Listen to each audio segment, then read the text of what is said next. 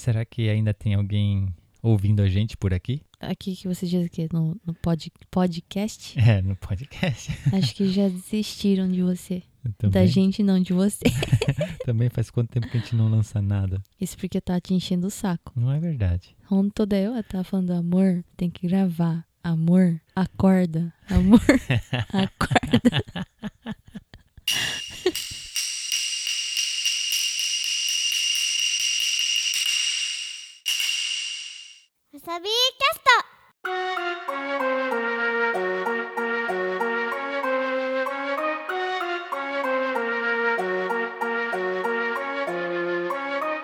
Os, aqui é o Juca Kanashiro.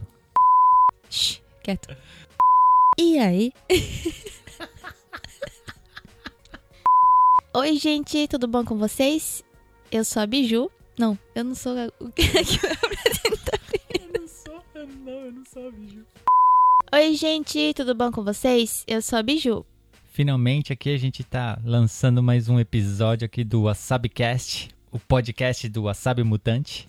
E É, a gente tá meio preguiçoso, né? a gente não vem querer me incluir nesse agente, não. A gente tá tentando encaixar as coisas no lugar aqui e fazer novos episódios. Já tem alguns gravados, mas ainda falta a gente editar melhor e, e lançar. A gente não, você edita melhor porque eu não tô editando. Aí vamos para alguns recadinhos aqui. Uma novidade, gente. O WasabiCast agora está disponível no Amazon Music. Sim, além de todas as outras plataformas que ele já estava disponível, agora estamos também no Amazon. Se você é um usuário do Amazon Music, pode procurar a gente lá na página de podcasts que você vai encontrar a gente também. E sabe que esses dias eu estava fazendo uma pesquisa assim aleatória do WasabiCast no, no Google Ah, e apareceu que a gente, a gente tá em outras plataformas que eu também não sabia que a gente tava. mas é assim, automático, vai indo? Então, eu, acho que essas outras plataformas, acho que talvez elas é, atualizam a partir do- de alguma outra plataforma, tipo o Google Podcast Ah. ou o Apple Podcast mesmo, não sei. E a gente apareceu em outras que eu nem, nem sabia que existia, mas Ai, tá que lá. legal. É, tá lá. Até dá um toque aí, pessoal. Se você é acostumado a usar al- alguma plataforma na qual a gente não esteja, avisa pra gente, pra gente poder dar uma ajeitada. É bom a gente estar em todos os lugares onde qualquer pessoa possa nos ouvir, não é mesmo? Sim. Lembrando que o WasabiCast está disponível nos melhores agregadores. Não sei, mas você ainda não me explicou o que, que significa agregadores. E outra novidade é que a Biju agora ela é vlogueira. Pode se chamar de vlogueira? A Biju tá com um projeto que, na verdade, é uma coisa mais pessoal, é até meio familiar, né? Uhum. Ela tá no YouTube com um canal e lançando vlogs quase que diários, né?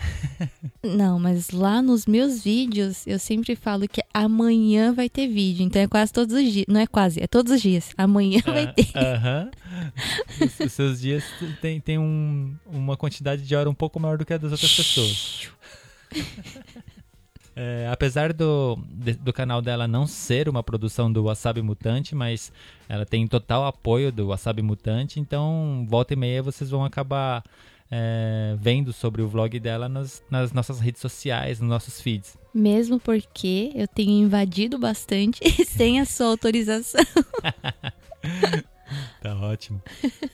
e lembrando que vocês podem seguir o Wasabi Mutante no Instagram e no Facebook. E lá vocês vão estar a par de todos os lançamentos que a gente estiver fazendo. E fique ligado com as novidades. Vocês podem mandar mensagem para a gente pelas redes sociais ou mesmo pelo e-mail wasabimutante.gmail.com. É isso aí. Quem sabe a gente pode ler aqui durante o programa, não é verdade? Uhum. Outra novidade é que a gente fez uma participação bacana num podcast muito bom, que é No Japão Podcast, do nosso amigo Vitor Honda. Confesso que antes da participação, eu não tinha, assim. Eu não peguei pra ouvir o podcast dele. Ah, E foi assim. Se ele estiver ouvindo, ele vai até, assim, acho que me xingar mais pra frente, se a gente se conhecer um dia pessoalmente. Mas no dia que a gente gravou, eu gravei sem conhecer ele. aham. Eu não sabia como ele era, com quem que eu ia estar falando. Mas foi assim mesmo e foi legal pra caramba. Ele é, nossa, gente boa pra caramba. Foi, foi, foi muito bacana. Desde a primeira mensagem que ele me mandou, me chamando para participar do, do programa, ele já foi super gente fina. Eu gostei muito. Foi, foi uma experiência muito legal. Dei, dei uma procurada nos agregadores no Japão Podcast. A gente vai estar tá lá no episódio 38 sobre o Godzilla. Ou seja, Acabei de conhecer ele e já descobri que ele também é nerd. um abração pro Vitor e um abração pro Bel, que também participou com a gente lá e, e, recebeu a gente super bem. E eu não conheço ainda, eu nunca falei ainda com ela, mas já vou mandar um abraço pra esposa dele, que é puta que pariu, ela é bonita pra caramba. E tem a filhinha deles também, que é bonitinha pra caramba, que eu já quero conhecer. então vamos pro papo, porque hoje o papo tá um pouco mais sério, mas tá bem interessante. Vamos lá.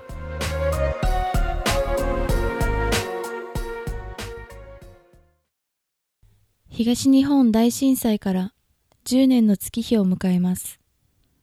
震災により犠牲となられたすべての方々に対し、追悼の意を表すとともに、被災地のご復興並びに皆様のご冥福を心よりお祈り申し上げます。忘れてはいけない3.11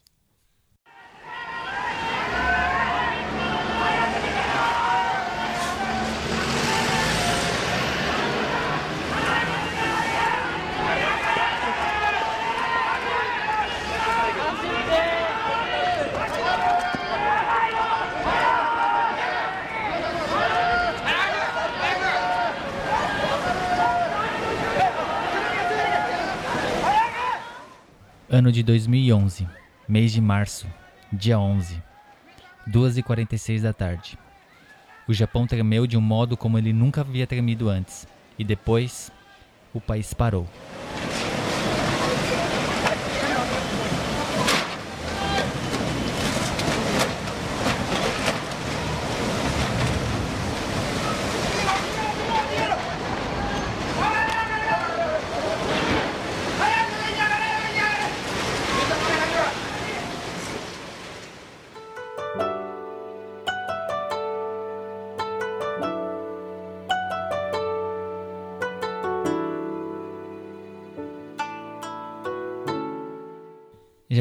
País tão pequeno, né? É uma ilha. E mesmo assim ele sofre com tanta coisa. E não é diferente com os terremotos. É uma realidade japonesa que é bem difícil, né? É algo que pode acontecer a qualquer momento, em qualquer lugar. Só que a gente acaba esquecendo no dia a dia. Sim.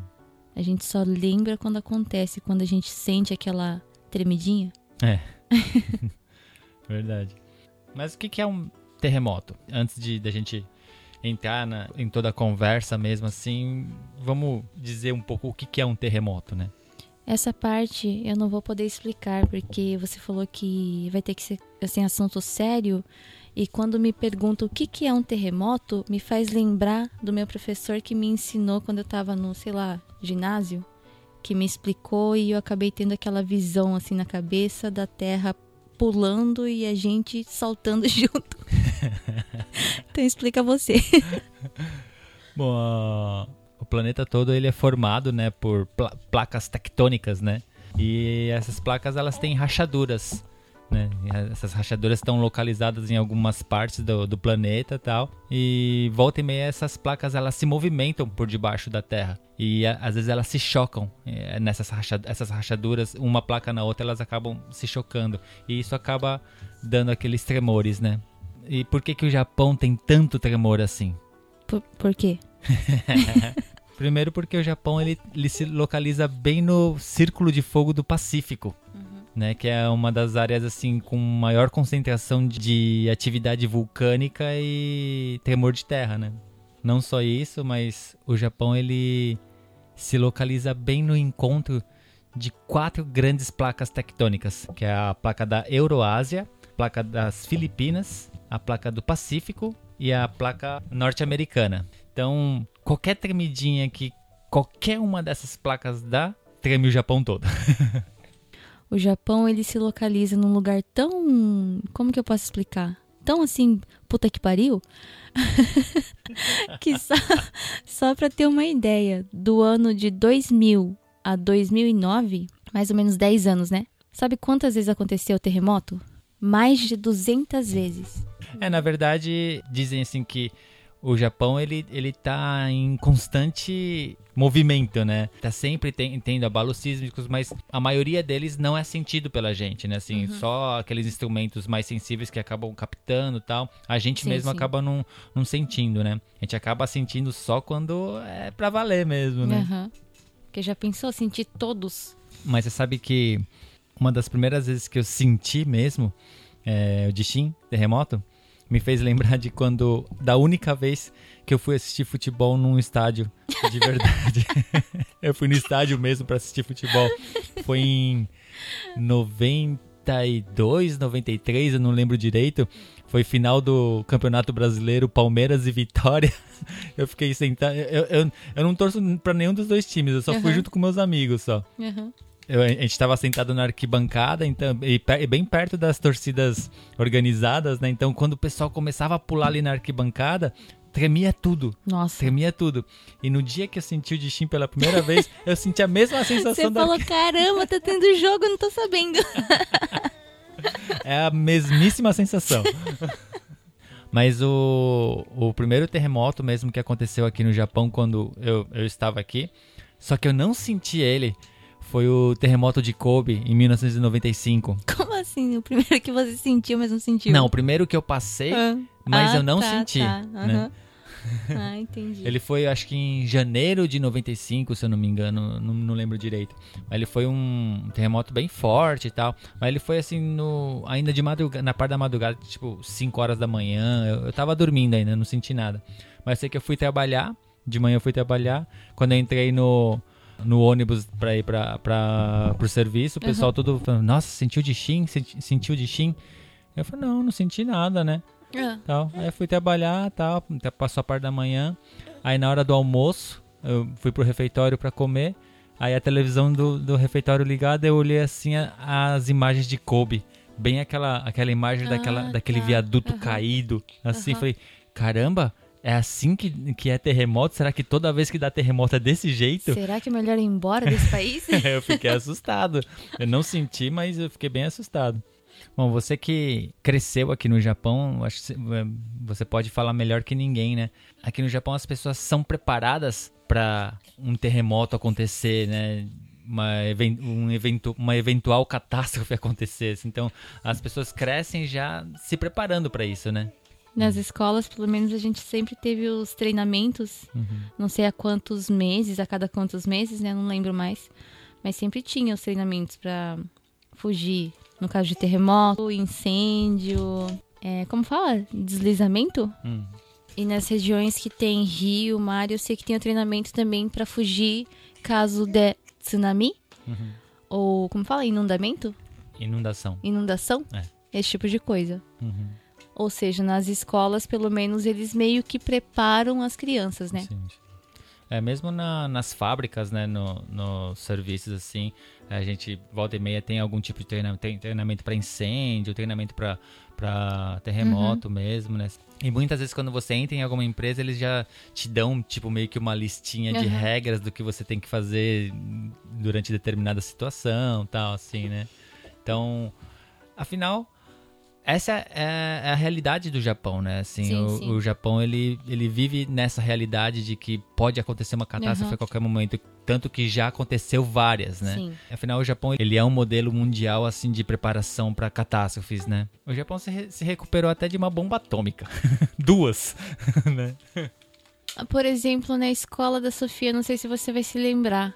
Lá, quando ela tava na. na como fala? Prezinho Uhum. ainda. Eles tinham um kit, uma caixinha que era tipo um kit sobrevivência. Ah, é verdade. Todos os alunos. E Uhum. agora na escola onde ela tá, a gente precisou comprar como se fosse uma. Sei lá, como que eu explico aquela almofada que também serve pra proteger a cabeça? Ah, tá. aham. Caso acontecer alguma coisa, né? Pra Uhum. proteger a cabeça das crianças. É, porque tem aquele treinamento, né?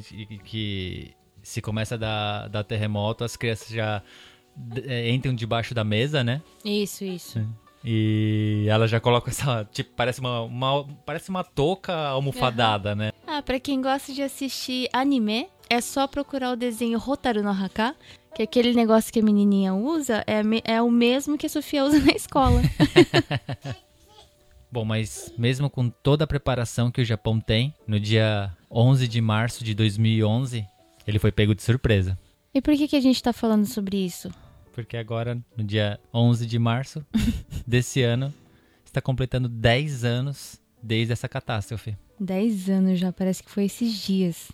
Pois é, eu acho que quem quem estava pelo menos aqui no Japão, né, é, naquela época, deve se lembrar exatamente onde estava quando Aham. aconteceu aquilo. Sim, sim, sim. Hum. Onde você tava? Bom, eu mesmo, eu tava trabalhando. Foi até engraçado, na verdade. Porque eu trabalhava numa, numa linha de montagem, tava do lado de de um amigo meu, James. Eu tinha acabado de derrubar uma peça no chão, alguma coisa assim. Era você fazia a montagem e passava pra pessoa do seu lado, né? Tinha acabado de, de derrubar uma peça no chão. Eu agachei pra pegar essa peça e levantei. Aí sabe quando você levanta rápido assim sente uma tontura? Foi exatamente isso que eu senti. Falei, nossa, acho que eu levantei muito rápido. Só que daí eu olhei em minha volta, tava, tava tudo balançando. Eu Falei, Vixe. caramba, o que que tá acontecendo? Acho que eu tô com labirintite. Aí eu virei pra esse meu amigo James e falei assim, cara, tá balançando tudo, tá dando de chim, né? Aí ele parou, olhou assim, não, deve ser o vento. Falei, caramba, você tá sentindo vento por acaso? Caramba, que tipo de fábrica que vocês trabalhavam pra, pro vento balançar tudo? Ele não sentiu de você acredita? Ele tava do meu lado, Sugoi, mas né? ele não sentiu. E daí você olhava pro final da linha assim, você conseguia ver as coisas balançando, sabe? Ah. E as pessoas tudo parando assim, olhando Aham. pro lado. Teve um monte de gente que passou mal, assim, sentiu uma leve vertigem, alguma coisa assim, sabe? Eu fui muito sortuda nesse dia. Por quê? Porque eu peguei UQ. Como se fala UQ, UQ em português? É folga remunerada. É isso aí. Eu peguei, eu tava com meu namorado da época, não vai ficar com ciúmes, tá? e a gente tava indo passear. Ou seja, eu tava dentro do carro. E eu tava olhando assim lá pra frente na rua, porque tava um trânsito Uhum. enorme. Enorme? Trânsito. e olhando lá pra frente, eu vejo a rua, tipo, que nem uma cobrinha, sabe? Mexendo assim. Ah, Aí eu olho pro lado, as casas que estavam do nosso lado, balançando. aham. Eu falei, puta, eu vou morrer aqui, no farol, no meio do trânsito. Aí eu comecei a ficar, assim, entrar em desespero, eu comecei a imaginar, eu falei, caramba, essa casa vai cair em cima do carro, eu vou ficar presa, ninguém vai me encontrar, aquele desespero, porque foi a primeira vez que eu senti um terremoto forte dentro de um carro. Ah, isso porque a gente tá numa região que é bem afastada de onde aconteceu o, o epicentro do, do Sim, terremoto mesmo, né? O epicentro foi no mar, né? Na, na costa japonesa, na, na- no lado leste, né? E um pouco mais pra cima lá, que é na região de Tohoku. Eu lembro até que também ainda no quando eu tava no serviço lá e eu senti o terremoto e tal, que nem o, o terremoto foi às 2h46 da tarde, né? É, e geralmente às 3 horas a gente tem um QQ, né? Um, um horário de descanso, assim, né? Aham. Então, quando bateu as três horas, a primeira coisa que eu fiz foi pegar meu celular e dar uma olhada, né? O- Aham. Onde que tinha sido o tremor, Sim, sim. quanto que tinha sido e tal. Dei uma olhada e já vi que era mais pra cima lá, Aham. que era longe. E só que tinha sido meio forte, né? Falei, nossa, foi, foi meio forte, né? Só que até então eles tinham anunciado que, que o terremoto não, não tinha chegado a, a 8 graus, Aham. né? Da, da escala, né? Sim. Aí vol- voltamos a trabalhar tal, e de repente o, che o chefe geral da fábrica parou tudo, mandou parar tudo e juntou todos os funcionários da fábrica, né, para dar para dar pra, pra conversar, né? Uhum. E ele falou que tinha sido um terremoto muito forte, né, que naquele dia a gente ia ser dispensado um pouco mais cedo, que era para todo mundo voltar para casa. E que era pra, em casa a gente ficar esperando um, notícias do que iria acontecer Aham. né? A gente não tava entendendo direito, porque eu, eu tinha visto que tinha sido for- forte, mas não sabia por, por, que, por que motivo ele iria, eles, a fábrica ia, ia fazer isso, né? Aham.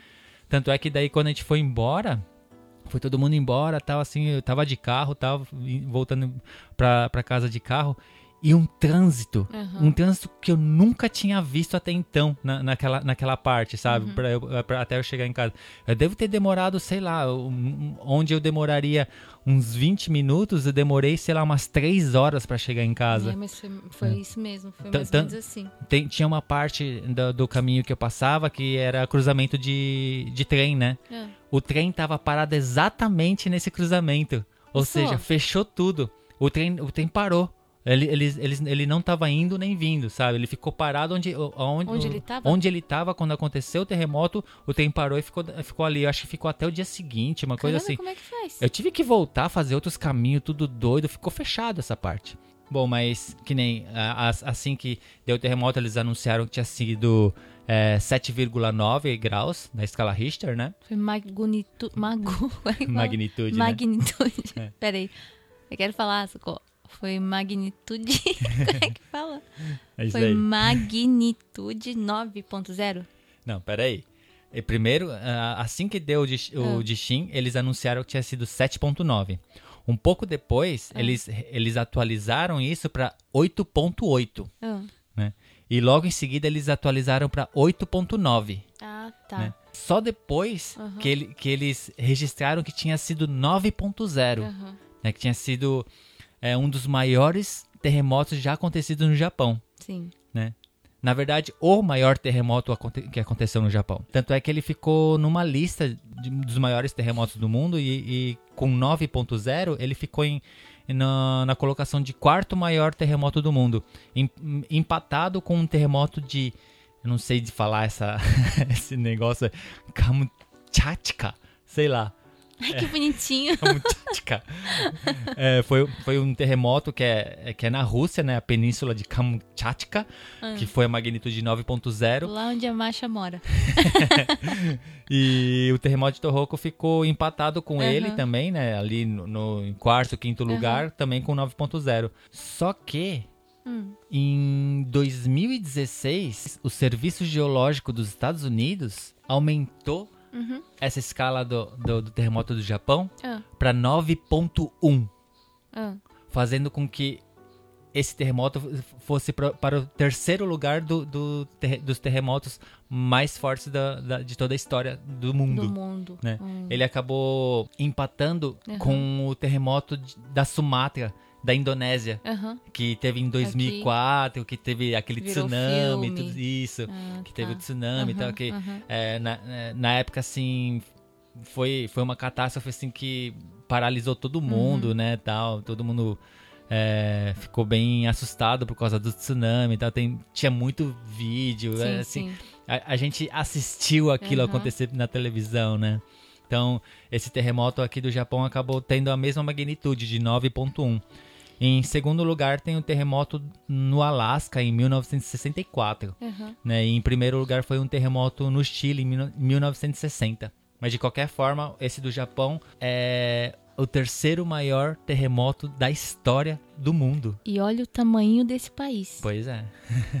Ele atingiu uma profundidade de cerca de 24 quilômetros, cerca de 130 quilômetros, a leste da prefeitura de Miyagi. Produziu tremores gigantescos. Nossa, não parava de aparecer toda hora na televisão notícias, notícias, um atrás do outro. Sim, é, a gente, na época mesmo, a gente assistia na televisão ou, ou vídeo no- na internet Uhum. mesmo assim, vários lugares, não só ali em Miyagi, Sendai, Uhum, né, onde isso. foi mais ah, afetado mesmo pelo terremoto, né, mas em, em outras regiões, até mesmo Tóquio, né, Uhum. É, nossa, tinha vídeo na, na Disney de Tóquio, Sim. né? Você via assim o, o chão. N- não tem, tipo, aquela separação do, da, da calçada com a rua, Aham. né? Você via um, um indo pra um lado e o outro indo pro outro, sabe? Parecia que era dividido, parecia que o negócio ia abrir É, a qualquer então, momento. Acho que as pessoas ficaram um pouco confusas. Tá lá na Disney. Falou, caramba, é atração assim? a gente dá risada agora, mas na época o Pois pessoal é. ficou muito assustado, né? Eu lembro que a gente assistindo, eu fiquei apavorado. Falei, caramba, isso aqui pode acontecer aqui também. Sim, e e a Disney, ela é a- assim, do lado do mar, né? Assim, Uhum. é, é até é um aterro, né? O lugar Sim, onde a sim. Disney foi, foi construída, né? Tanto é que a água que tava por baixo começou a subir, né? Tem e vários, as pessoas tem vários, entraram em pânico. é, tem vários vídeos assim da água brotando do Aham. chão da Disney, assim, né? Só que lá dentro da Disney também, eles são tão preparados que quando aconteceu tudo isso, que parou tudo, Uhum. eles começaram a distribuir imediatamente cobertor, é, sacos pra. Como fala? Plásticos, né? Ah, é? É. Pra se aquecerem e Nossa. tudo mais. Hum. Até teve vídeo das pessoas. Como fala? Quem trabalha lá dentro? Staff. Staff. Vai traduzindo aí.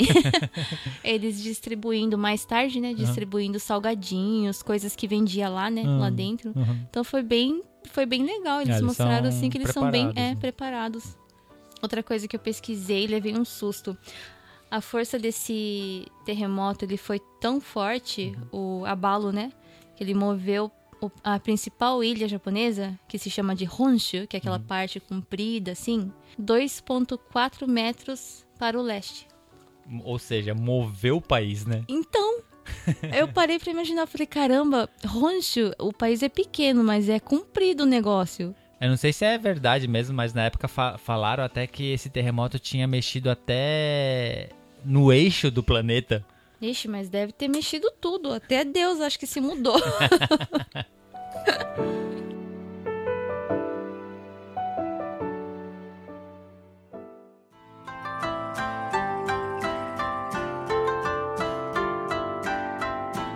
Pois é, mas assim, o, o terremoto ele já, já foi uma coisa assim bem destrutiva, né? Só que com esse terremoto no meio do oceano, ele nada mais ia criar do que ondas gigantes, tsunami ou maremoto. E isso não demorou muito pra acontecer, não, hein? Que foi um dos motivos que muitas pessoas não conseguiram fugir, escapar desse tsunami, porque ele chegou em apenas meia hora. É, o, o terremoto ele foi bem destrutivo, né, tal, mas ah, o que gerou a maior parte das vítimas realmente foi o tsunami. A água, ela subiu tanto, mas subiu tanto, que em muitos lugares é, os monitores, eles não conseguiram capturar a medição certa. Ah, Ficaram sem saber. E na cidade de Ofu, Ofunato, hum, não sei se está certo, Ofunato, calcularam retroativamente que a água atingiu 16,7 metros, caramba. com base em vestígios deixados, né? É porque eles tinham dito que assim, as ondas poderiam chegar até 10 metros, Uhum. né? Sim.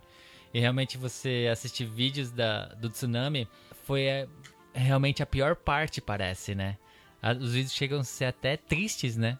Porque por mais que a gente já tinha visto aquele tsunami da, da Indonésia, né? Uhum. Esses vídeos da, daquele tsunami e tudo.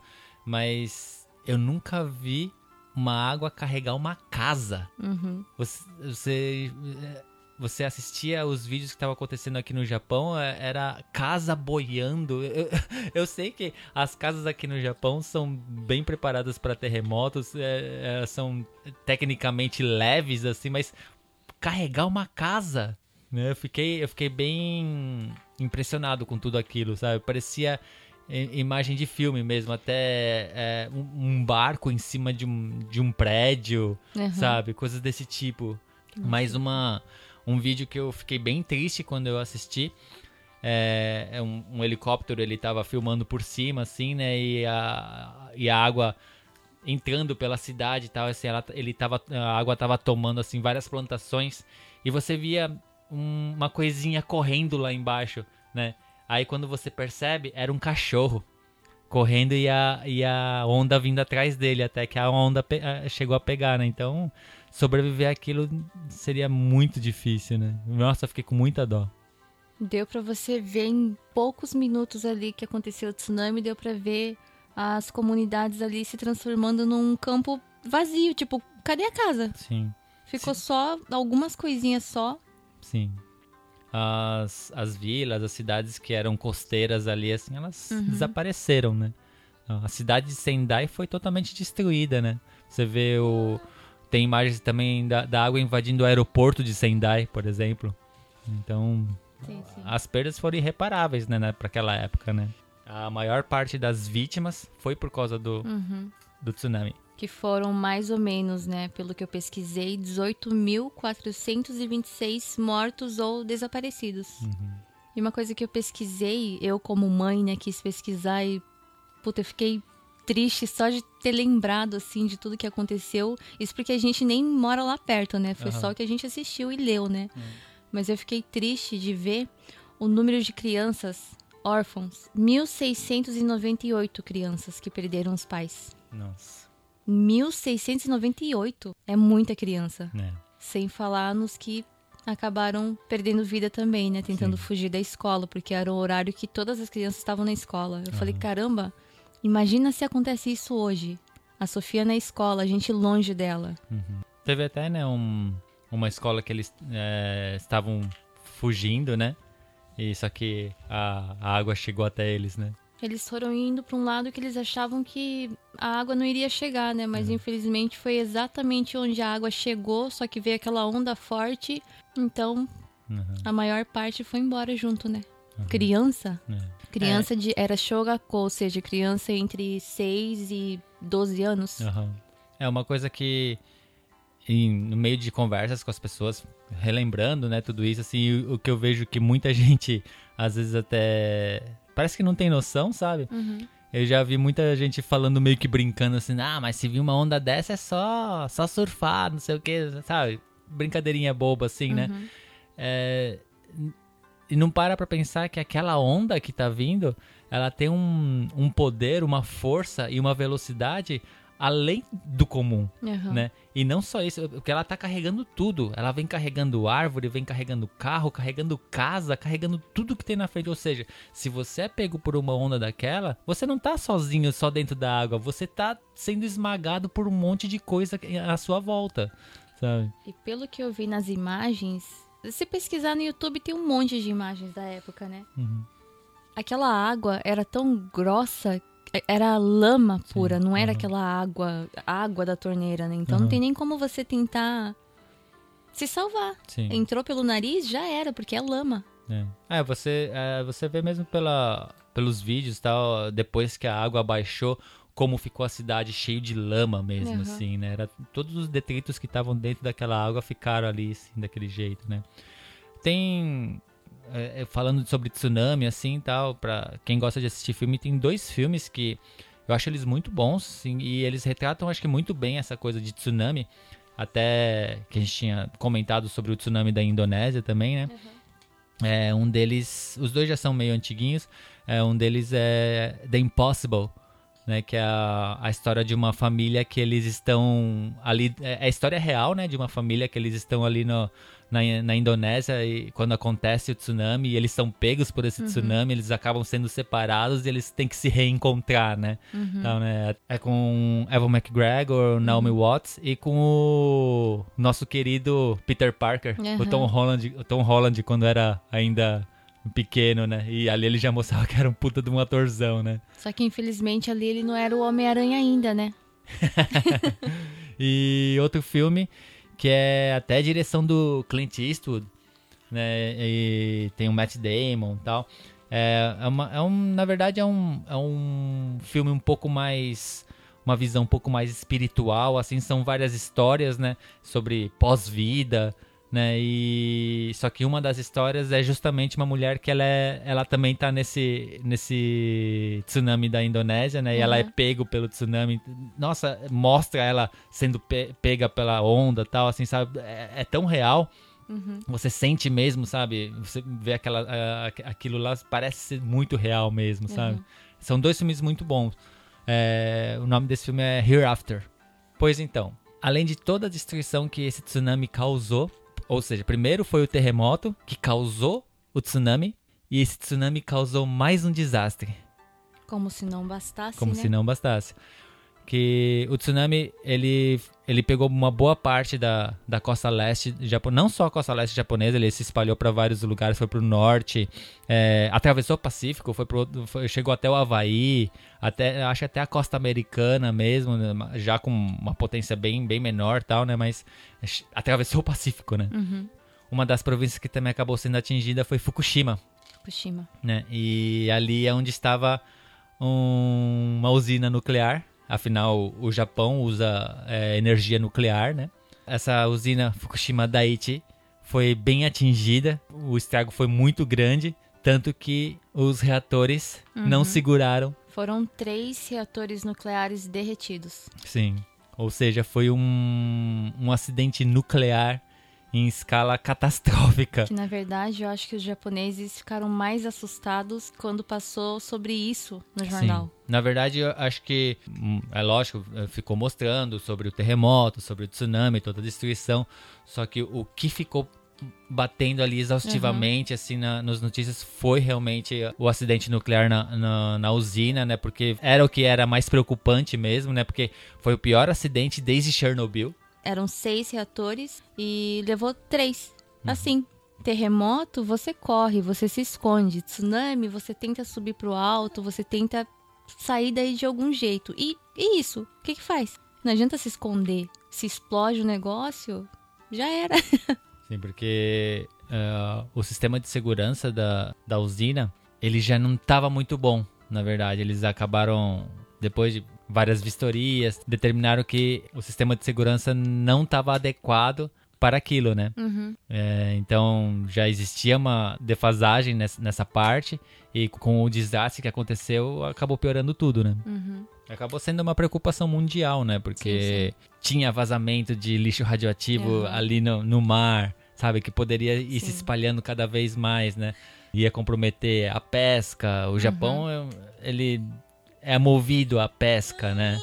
Há um tempo atrás chegou a lançar um filme japonês, que eu acho que o nome, o nome do filme é Fukushima mesmo, tem até o Ken Watanabe, uhum. né? Eu não cheguei a assistir o filme ainda, eu tô bem interessado em assistir, mas é retratando essa parte do desastre, né?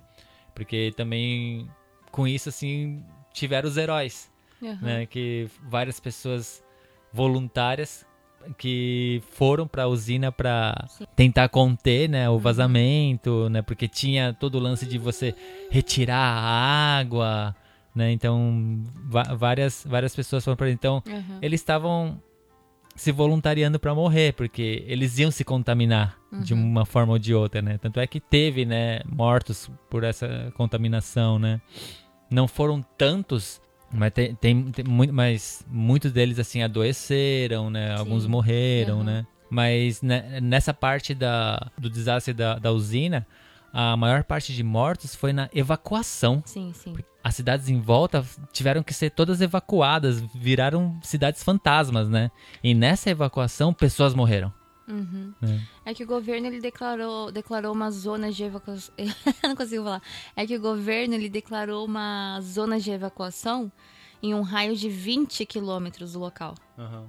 Ou seja, é, é muita gente para fugir. Até, até hoje, 10 anos depois, né, se você chega perto dessa zona com aqueles aparelhos de medição de radiação, uhum, sabe? Uhum. Ainda tem, tem bastante, né? É, tem um nível muito alto de radiação, né? Uhum. É algo que não vai ser na nossa época que vai desaparecer. Ó, segundo os cálculos, o número total de desabrigados em 2012, uhum. né? Foram 164.865.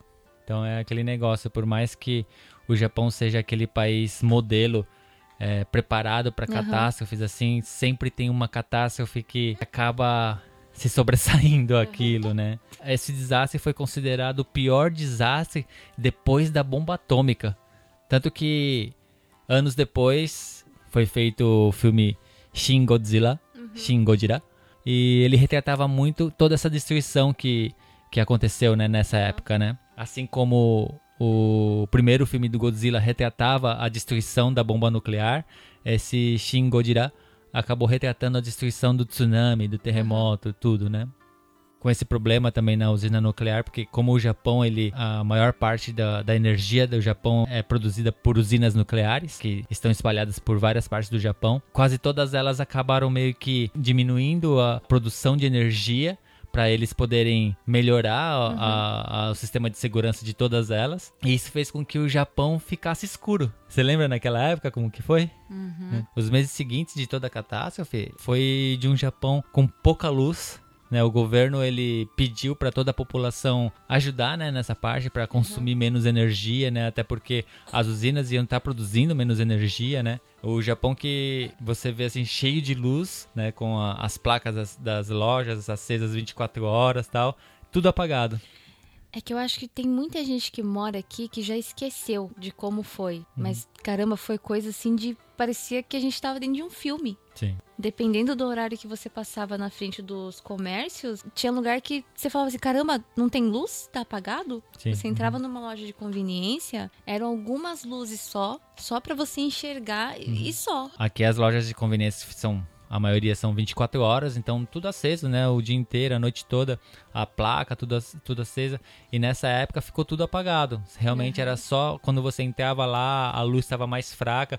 Foi, foi numa época também que o Japão começou a substituir as luzes de todos os lugares para LED, né? Que consome menos energia, né? Isso. tanto não, não só na- no- no, ah, nas lojas, no comércio, assim, mas as luzes da, da rua, do semáforo, né, to- todas elas acabaram sendo substituídas, né? E mesmo a gente que o, o nosso consumo dentro de casa assim foi pedido para ser diminuído, tanto é que eles é, até davam meio que uma espécie de prêmio se você Sim. só, só consumisse até certo ponto lá, assim você ganhava um desconto na sua conta ah, de energia. Tanto é que teve um, teve um, um mês que eu, eu usava pouca energia, pra falar a verdade. Eu, eu não tinha ar-condicionado, é, eu só deixava uma luz acesa na casa toda, assim, quando eu precisava. É, eu morava sozinho na época, né, Ah. assim, então não- eu não precisava usar tanto, assim, Ah, ficava, de, tá. ficava mais de boa, né. Teve um mês que eu paguei coisa de, sei lá, Nihakuen.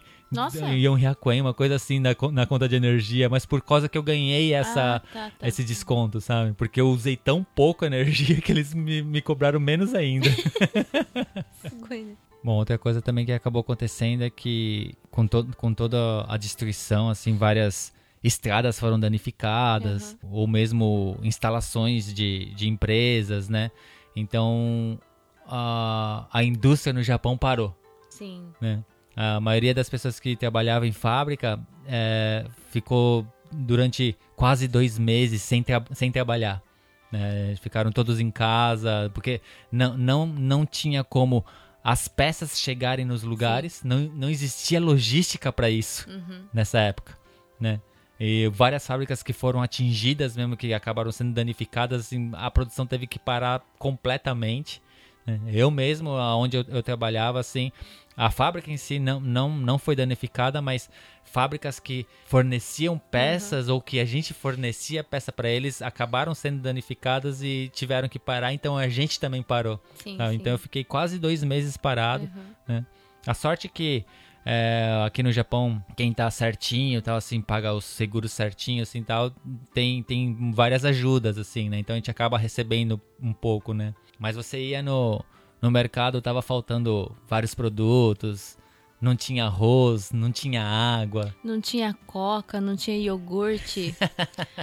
não, e é, é até engraçado, né, falar sobre isso. Mas na época, meio que viralizou Uhum. um vídeo de um senhor, senhor, acho que era um senhor, não lembro agora, em cima de um telhado, Uhum. no meio do mar, porque carregou ele na casa dele, né? Uhum. Não sei se era na casa dele, mas em cima de um telhado. E ele não tinha nada pra comer, não tinha nada pra tomar. Porém, ele tinha coca e iogurte.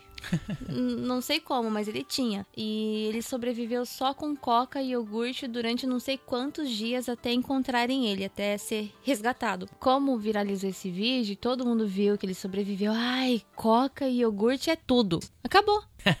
eu cheguei no mercado, não tinha água, eu entendi. Não tinha papel higiênico, eu entendi. Não tinha pão, não tinha é, trigo, não tinha não sei o que lá. Aí cheguei lá e falei, caramba, coca e iogurte. Por isso, até hoje em casa sempre tem coca e iogurte. É, mas eu, na época até eu e meu amigo Will, é, a gente chegou a comprar caixa d'água e pacote de arroz pra mandar lá, lá para as partes que foram afetadas, né? Porque eles não tinham nada, né? Eles perderam tudo Sim, lá, né? sim. Então, isso também é uma coisa legal aqui no Japão, assim que acontece essas catástrofes, não só aqui dentro, né, em outros lugares também, mas principalmente aqui dentro, as pessoas de, de outras áreas começam a se mobilizar Sim. e eles mandam mantimentos, Aham. roupa, né, tudo que, que é preciso, né. A gente também acabou fazendo, mas depois ficou em falta, sabe? A gente ia no Sim. mercado e não, não, não achava quase nada mesmo. O Japão já, já tinha sofrido a crise econômica de 2008 2009. Aham. Né, o Japão sofreu bastante com isso, né? Ele, ele teve várias perdas. Ele vinha se recuperando aos Sim. poucos, tal, e, e de repente aconteceu isso de novo e foi uma outra crise, Aham. né? Não só da catástrofe em si, mas também a crise financeira, né? Sim, Porque sim. como muita coisa parou, o mercado acabou ficando estagnado, né? A gente ficou mais de um mês parado sem trabalhar tudo e, Aham. e mesmo quando voltou, voltou assim trabalhando pouco. Eram começou uh, tra- trabalhando poucas horas. E depois o governo acabou até criando uma era, era um modo de das pessoas poderem trabalhar normalmente e ao mesmo tempo economizar em energia, economizar em outras partes que eu não entendi muito bem, mas foi dessa maneira que a- acabou acontecendo. A gente folgava durante a semana, que nem eu Aham. folgava, acho que era de, não lembro se era de terça e quarta ou quarta e Sim. quinta, uma coisa assim, e trabalhava no fim de semana Sim, sim. né? Só, só trocou, né? Esses dias. Mas, pelo estudo deles, isso ia, ia ajudar com a economia. Não só com a economia, mas com, com a questão de energia e tal, né? Gente, uma das coisas que sai um pouco assim do assunto, mas eu preciso falar. Não querendo falar mal, mas falando mal um pouco. Na época que aconteceu tudo isso, uma das coisas que eu cheguei a ficar um pouco assim com raiva na época, que até hoje eu me lembro e sinto raiva ainda, é dessa frase. Nossa, o Japão tem muito terremoto. Vou embora pro Brasil. Vou sair desse país. Deus me livre. Morar nesse país? Poxa, pra quem tem pra onde fugir, beleza. Brasileiro que mora aqui quer voltar pro Brasil, tem casa, tem comida, beleza. E as pessoas que moram aqui, os japoneses que não tem pra onde ir, foda-se. É, foi tipo isso, né? Então foi uma das coisas que eu fiquei com bastante raiva na época. Porque nesse tempo que a gente mora, eu moro aqui no Japão, eu moro desde seis, seis anos, né? Hoje eu tô com 34, falei minha idade, caramba. Não era pra ter falado. Dos seis anos até os 34 anos que eu vivo aqui no Japão, eu nunca vi o Japão daquele jeito. Eu nunca vi tanta gente, tantos voluntários vindo pra cá do exterior, né? Não só americano, de todo, todo canto do mundo vindo pra cá pra ajudar, porque nossa, tava num estado assim que não tinha como. E foi uma coisa bem triste. É, aquele negócio, né? Se acontecer alguma merda, as pessoas que são brasileiras, elas têm pra onde ir, né? Não são todos, né, que, Não só que brasileiros, pensam né? assim Uhum. também, não são só brasileiros, né, mas como a gente tem mais convivência com brasileiro, né, então foi o que a gente É o que acaba ouvindo, né? E tem uma coisa que me deixou bem traumatizada por um bom tempo, que é isso aqui, ó. 緊急地震速報です強い揺れに警戒してください Gente, isso aqui, eu fiquei meses, anos com isso aqui, com medo desse aqui, ó. Ele diz assim: Kinkyu Socorro. Traduz aí que eu traduzi. Como seria em português? Kinkyu Socorro. Notícia de emergência?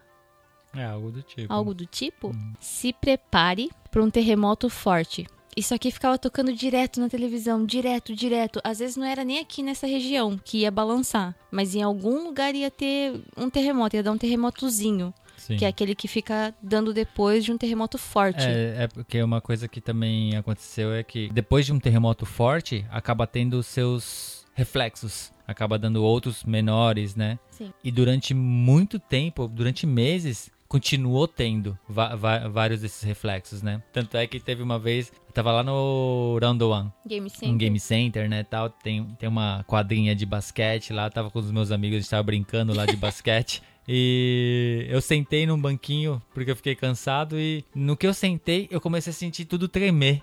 E quase igual eu tava eh, tremendo no dia que deu de Shin mesmo, né?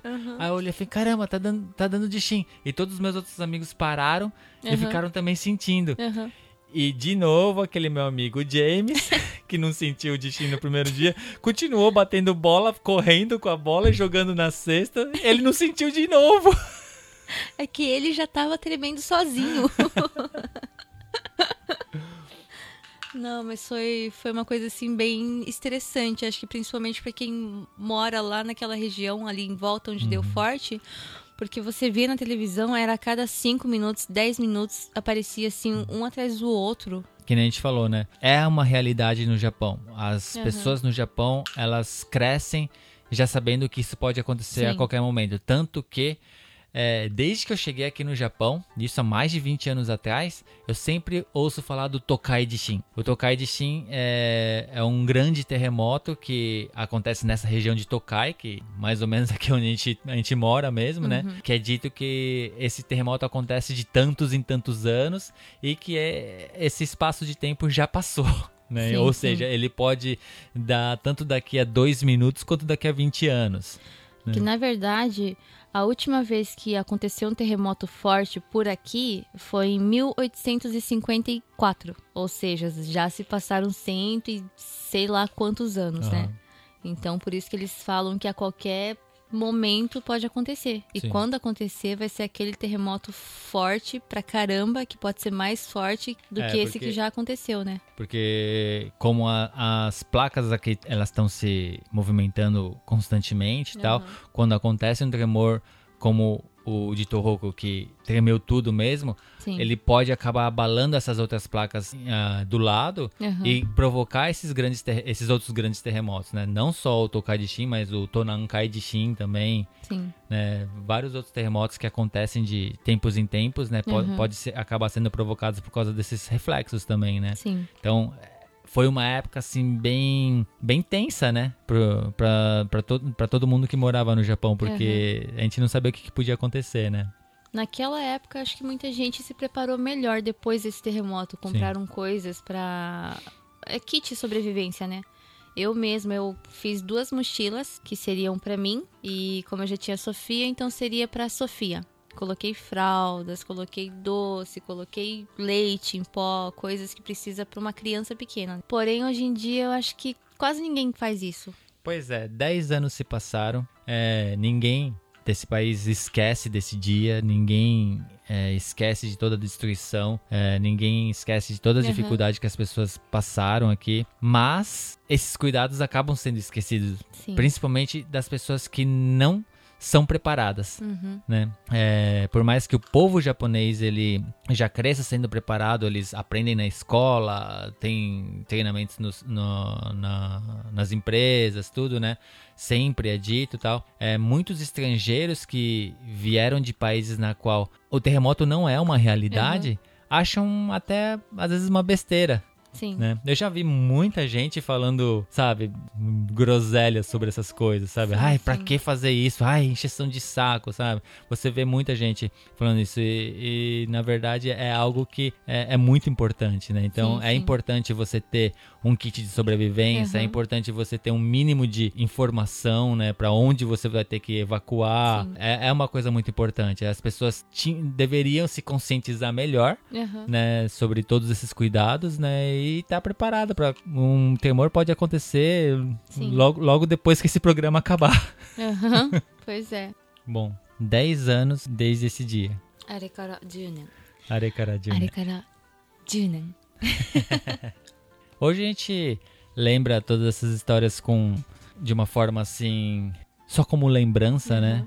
uhum. né? só como, como lembranças, assim, só que com certeza as pessoas que viveram mesmo aquilo na pele nunca vão esquecer, né? Nunca Uhum. vão deixar de sentir tudo aquilo que elas sentiram naquela época, sim, né? sim. Uhum. Foi um momento, assim, bem, bem difícil pro Japão, né? Bom, gente, eu queria deixar só mais uma palavra aqui em japonês, assim como eu comecei hoje falando em japonês, só uma palavrinha que é o seguinte: osoreru mae ni sonaeru. É uma coisa que se usa bastante aqui no Japão, que quer dizer, antes de você ter medo, entrar em pânico, você precisa se preparar. Ou seja, é exatamente o que a gente estava falando agora. Não adianta entrar em pânico depois que acontecer.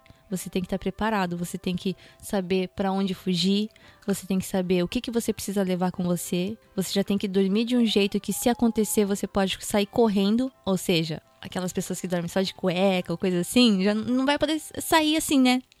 correndo. Deixar os documentos tudo perto, tudo fácil. No nosso caso, né? Estrangeiros tem que ter bastante documentos. E é, é- é isso. O meu- Já que a gente mora aqui no Japão, melhor se preparar do que acontecer e não saber o que fazer. O meu maior medo é dar um destino desse na hora que eu estiver no banheiro. Você sabe que eu vou te deixar, né? Eu não vou nem perguntar o que, que você tá fazendo. Tem coca na geladeira ainda?